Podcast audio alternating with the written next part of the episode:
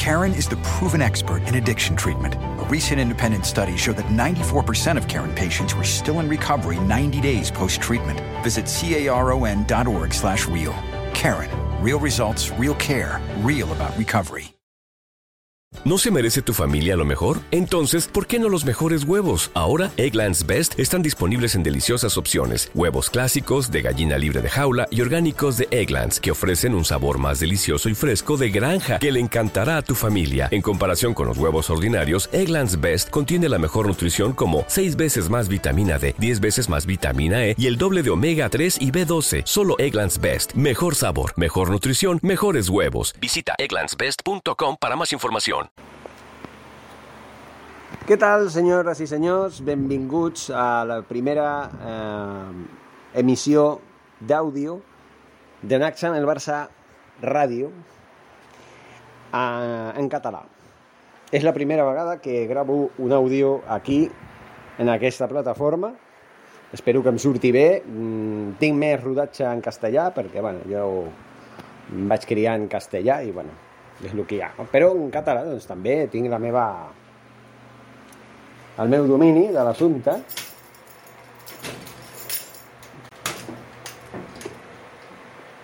I bueno simplement eh, volia compartir amb tots vosaltres la primera informació d'aquest podcast.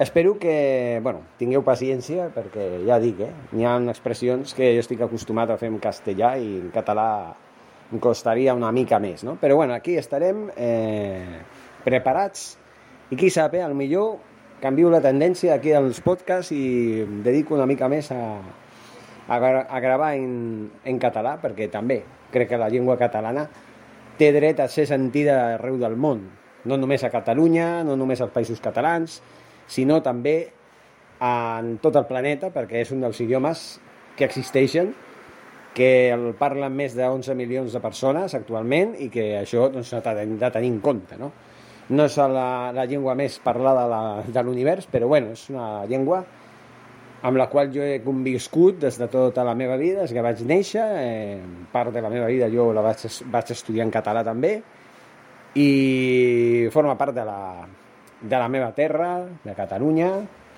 que espero que un dia sigui independent, tingui, ja saben, ja saben, no? La República Catalana, qui sap, no? El temps dirà. Però no, no, no, no, no, no, no em vull posar a parlar de política, no, no es tracta de parlar de política, ni molt menys, això és, és futbol, això és el Barça, i parlarem del clàssic d'avui, un clàssic que la veritat és que una vegada més, i ja són quatre, eh? Són quatre clàssics en els últims dos anys que perdem contra el Real Madrid, eh? Dels quatre, tres amb Ronald Koeman. L'altre no va ser amb Ronald Koeman, però... Bueno. I la veritat és que jo ja estic una mica fart no? d'aquest entrenador. No? Estic fart perquè no és la primera vegada que, que estic dient que no és un entrenador que sigui vàlid per entrenar el Barça. Perquè la seva forma de llegir els partits, la seva forma d'interpretar els partits, la seva forma de fer els canvis quan ha de fer-los, o no, de no fer els canvis quan ha de fer-los, millor dit, o de fer-los quan no els té que fer, o d'alinear jugadors que no hauria d'alinear d'inici, o viceversa, doncs ja exaspera bastant, no? I a més a més, tampoc entenc una cosa, per què el senyor president, Joan Laporta, s'obstina tant en refrendar-lo, en, en, en donar-li la, la confiança en elevar-lo, en, en persistir en, en la seva etiqueta de llegenda del Futbol Club Barcelona com a jugador, que ens va donar el gol de Wembley, que això, que molt bé, molt bé, sí, va, ens va donar amb el seu gol la primera Copa d'Europa de la història del Barça. Sí, ho sabem, però no estem parlant del Koeman jugador, estem parlant del Koeman entrenador. I com a entrenador, en tots els equips en els que ha entrenat, no he vist mai, i jo sí que he vist jugar a l'Everton, he vist jugar al Groningen, he vist jugar a l'Ajax, quan, els, quan l'entrenava el senyor Ronald Koeman, mai ha tingut l'ADN la, Barça que s'ha de tenir. Pràcticament se fa més de 30 anys. I a més a més, té delicte perquè el senyor Koeman sap el que és estar a la banqueta del Futbol Club Barcelona com a segon entrenador. Crec que va fer de segon entrenador amb l'Ubengal. I l'Ubengal no era Johan Cruyff, però sí era un, un entrenador que sí que va dotar el Barça d'un sistema de joc semblant al del cruifisme i que va donar bons resultats. El que no agradava a l'època de l'Ubangal, en les dues etapes que va entrenar, va ser la mà de ferro que empleava contra els jugadors, demostrant que el que tenia el comandament era ell i no els jugadors. Això molestava molt perquè, a més a més, els, com, com, com es diria, els, els apretava, no?, els entrenaments, els feia treballar de, de valent, no?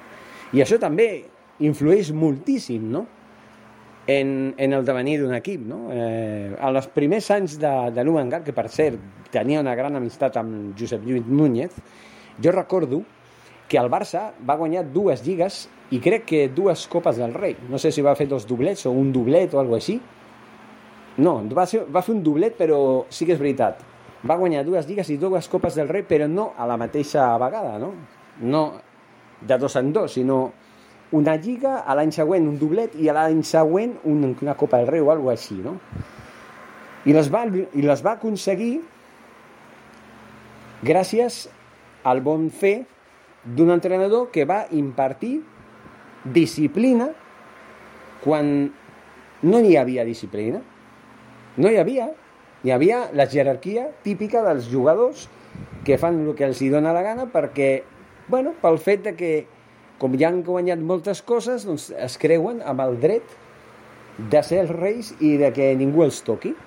Algo així, eh, semblant al que ha estat passant els últims anys amb Messi, eh, Gerard Piqué, Sergi Roberto, Jordi Alba i Sergio Busquets.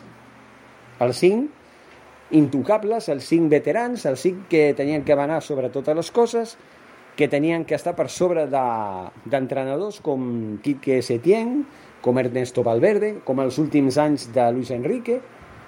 No hi havia aquí els domestiquers, perquè a més a més, si anaves en contra d'ells, es fotien fora.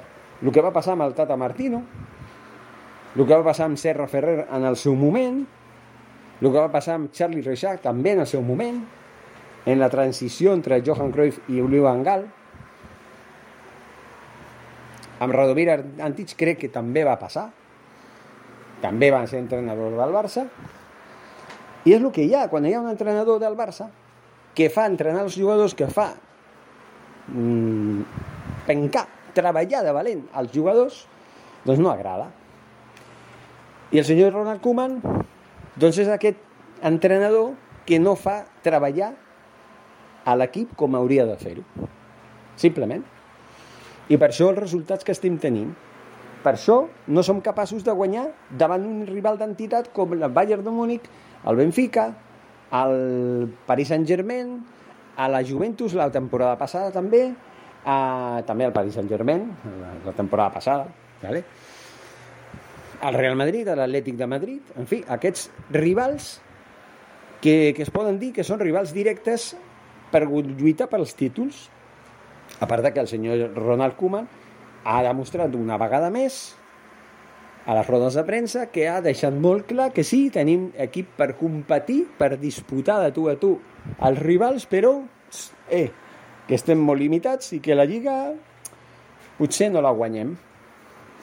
I que la Champions, ni, vamos, que no ens pot exigir guanyar la Champions, perquè no tenim equip per guanyar la Champions. I el Chelsea la temporada passada tampoc tenia equip per guanyar la Champions davant d'altres equips que sí tenien equip perquè el Chelsea no estava ni per vamos, ni per asomo com diria en castellà estava entre els cinc primers en la classificació de, de favorits per intentar guanyar el títol no? Davant d'ells estava el Paris Saint-Germain, el Bayern de Múnich, el Liverpool el Manchester City fins i tot el Real Madrid podria incloure el Barça per davant de tots aquests. Perquè el, el Barça encara tenia Messi, encara tenia Griezmann, que per cert, Griezmann s'ha de dir les coses clares. Griezmann mai s'ha adaptat al Barça. Mai ha demostrat el nivell que va demostrar l'anterior etapa de l'Atlètic de Madrid i sembla ser que ara, en la nova etapa que està jugant novament a l'Atlètic de Madrid, està tornant a ser aquell jugador que era abans, però sense l'explosivitat que tenia abans, perquè, clar, l'edat no perdona. Però tot i així està també intentant, bueno, està marcant gols, estan veient al final del túnel i fins i tot per nosaltres, perquè portava una ratxa de set partits, els primers set partits amb l'Atlètic de Madrid, que a més a més el Xolo Simeone va fins i tot canviar el sistema perquè el senyor eh, Antoine Griezmann pogués jugar a les seves amplades, per no dir d'alguna altra manera, i a partir d'aquí, bueno, set partits sense mullar, sense marcar un gol, fins que a la Champions finalment va marcar contra el Milan i a partir d'aquí va veure la llauna, la va obrir i va, i va aconseguir no? Desencallar la mala ratxa. En fi, un equip, el Barça, limitat, un equip que, bueno, ja hem parlat en altres àudios, a Sonen, en castellà, òbviament, el, el també àudio en castellà d'aquí de Spreaker, l'altre podcast, el podcast en castellà de Naxa del Barça Ràdio.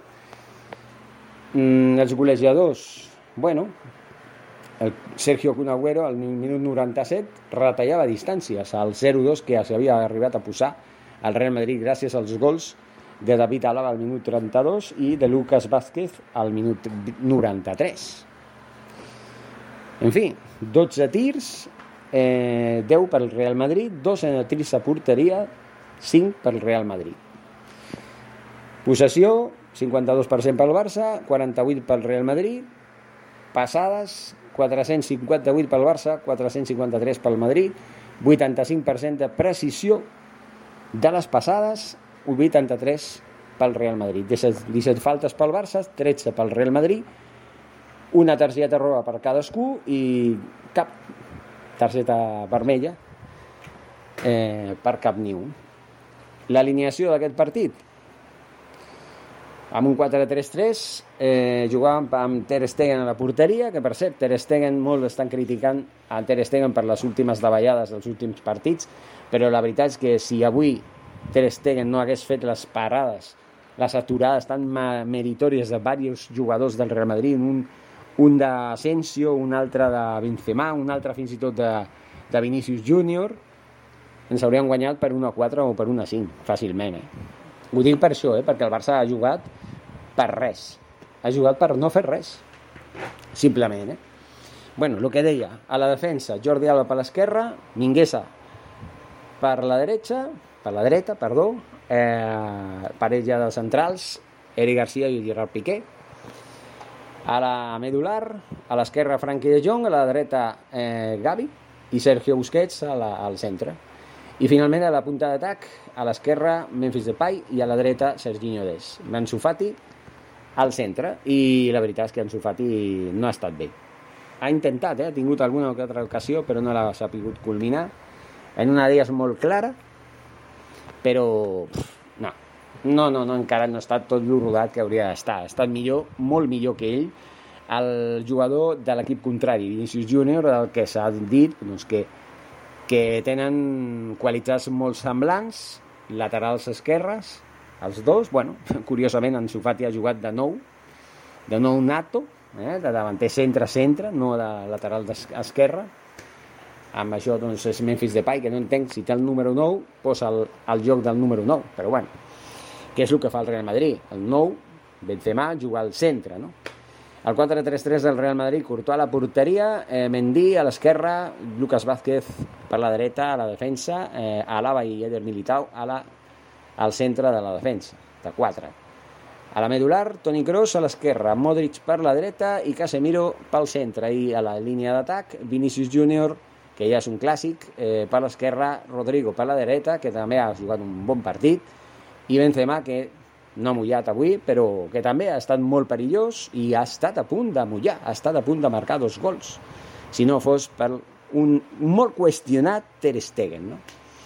Que és veritat que en els últims partits Ter Stegen ha estat molt fluix, eh, no ha estat a l'alçada d'altres partits abans, d'abans o la temporada passada, que està molt, sent molt determinant, però clar, és que arriba un moment que quan no tens defensa quan tens la defensa que fa aigües, amb un Piqué, amb un Sergi eh, Roberto quan juga, o un, un Jordi Alba, o un Eric García que es posen habitós, no sé, que no, que no tenen concentració, que fan una, una de tantes, una de tantes cagades.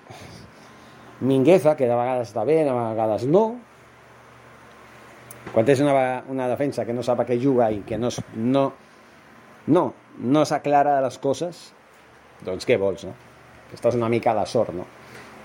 Confies en les teves qualitats com a porter, ets un gran porter, un dels, dels cinc millors porters del món actualment, però eh, també està a expenses de la sort, no? perquè s'ha de reconèixer que en una de les aturades que ha fet avui Ter Stegen ha sigut de molt mèrit i de molta sort. Eh? Posar la mà i que precisament el, a la pilota anava a la trajectòria on, on tenia la mà. O sigui, també és que el que ha disparat tampoc és que hagi disparat per llançar coets. També s'ha de dir això. Eh? Però bueno, eh, bueno, molt content perquè aquesta primera eh, emissió eh, d'àudio allà el podcast, aquí el podcast, millor dit, de Next al Barça Ràdio en català, doncs està sent molt, molt satisfactòria. No, no m'esperava que em sortís tan bé, però bueno, és qüestió de d'anar rodant, no? Espero que aquest àudio doni la volta al món i que Catalunya se n'adonin que també hi ha un podcast de Next al Barça en català. Així que ja saben, senyors, ens escoltaran el que vulguin, els que vulguin. També pujaré aquest podcast, el pujaré en, en el canal de YouTube perquè a tot aquell que vulgui sentir-me en català també pugui sentir-me en català. És més, estic per, per renovar completament el meu canal de YouTube i, i fer un canal en català. Perquè no ho he fet des, de, des del principi, oi? Però bueno, les idees van i venen i pel camí s'entretenen. L'he dit, moltes gràcies, ens acomiadem per avui. Eh, demà, ah sí, abans, se, se m'oblidava, eh, una vegada més, ho he dit en castellà, ara ho dic en català. Condemnar els fets lamentables de la, de la jornada d'avui, el, el termini del partit, del clàssic Real, Barcelona-Real Madrid, a la sortida de les instal·lacions del Barça, el cotxe de Ronald Koeman i la seva dona que sortien rumb a casa després una jornada de treball i una sèrie d'energúmens de subnormals que no es poden definir d'una altra manera perquè aquesta gentussa no es representa cap ni un dels aficionats del Futbol Club Barcelona que al marge de que ens agradi o no al, a l'entrenador doncs s'han permès el luxe d'increpar-lo, d'insultar-lo, de, de prendre-ho prendre amb el cotxe, colpejar el cotxe, escopitar-lo, com es digui. En fi, que lamentable, no? Propi, accions pròpies d'animals, no? Ja el Barça ha anunciat que prendrà mesures que a partir d'ara procurarà que no tornin a haver episodis tan lamentables com aquest. I una vegada més dic al senyor Laporta, si plau, posis les piles, això no pot continuar així, el Barça no funciona amb Ronald Koeman a la banqueta. A Vallecas també es veurà un altre plat fort, un altre examen final, que per mi tots els partits que es juguen a partir d'ara són exàmens finals. Si no guanyem aquest, jo no sé què s'ha de fer perquè el senyor Laporti finalment obri els ulls i foti fora aquest tio a la banqueta. Eh? Que, repeteixo, una cosa és que t'agradi o no l'entrenador i una altra que tinguis que fer eh, el que han fet aquests energúmens, que és parlar amb violència d'una manera que això no és parlar. Això és violència. La violència no condueix a cap lloc. És una vergonya, simplement. Ho condemno fermament a, part, a, a través de les plataformes de Next Channel Barça Ràdio i de Next Channel Barça Live i de Next Channel Barça Reflections a les xarxes socials que corresponguin. L'ho dit, moltes gràcies i fins a una altra. Força Barça! ¿Te preocupas por tu familia? Entonces, ¿por qué darles solo huevos ordinarios cuando pueden disfrutar de lo mejor? Eggland's Best, los únicos huevos con ese delicioso sabor fresco de granja, además de la mejor nutrición, como 6 veces más vitamina D, 10 veces más vitamina E y 25% menos de grasa saturada que los huevos regulares, además de muchos otros nutrientes importantes. Así que, dales los mejores huevos. Eggland's Best, mejor sabor, mejor nutrición, mejores huevos. En un mundo donde extraterrestres acechan a los humanos, dos soldados deben esconderse para sobrevivir sin su Old Spice. ¡Cállate! ¡Cállate! Hombre, hueles re feo. ¿Que no te pusiste el nuevo Old Spice Dry Spray con frescura de larga duración? ¡Cállate! ¡Nos van a oír! No puedo. ¡Apestas! ¡Te dije! ¡Se me olvidó el Old Spice!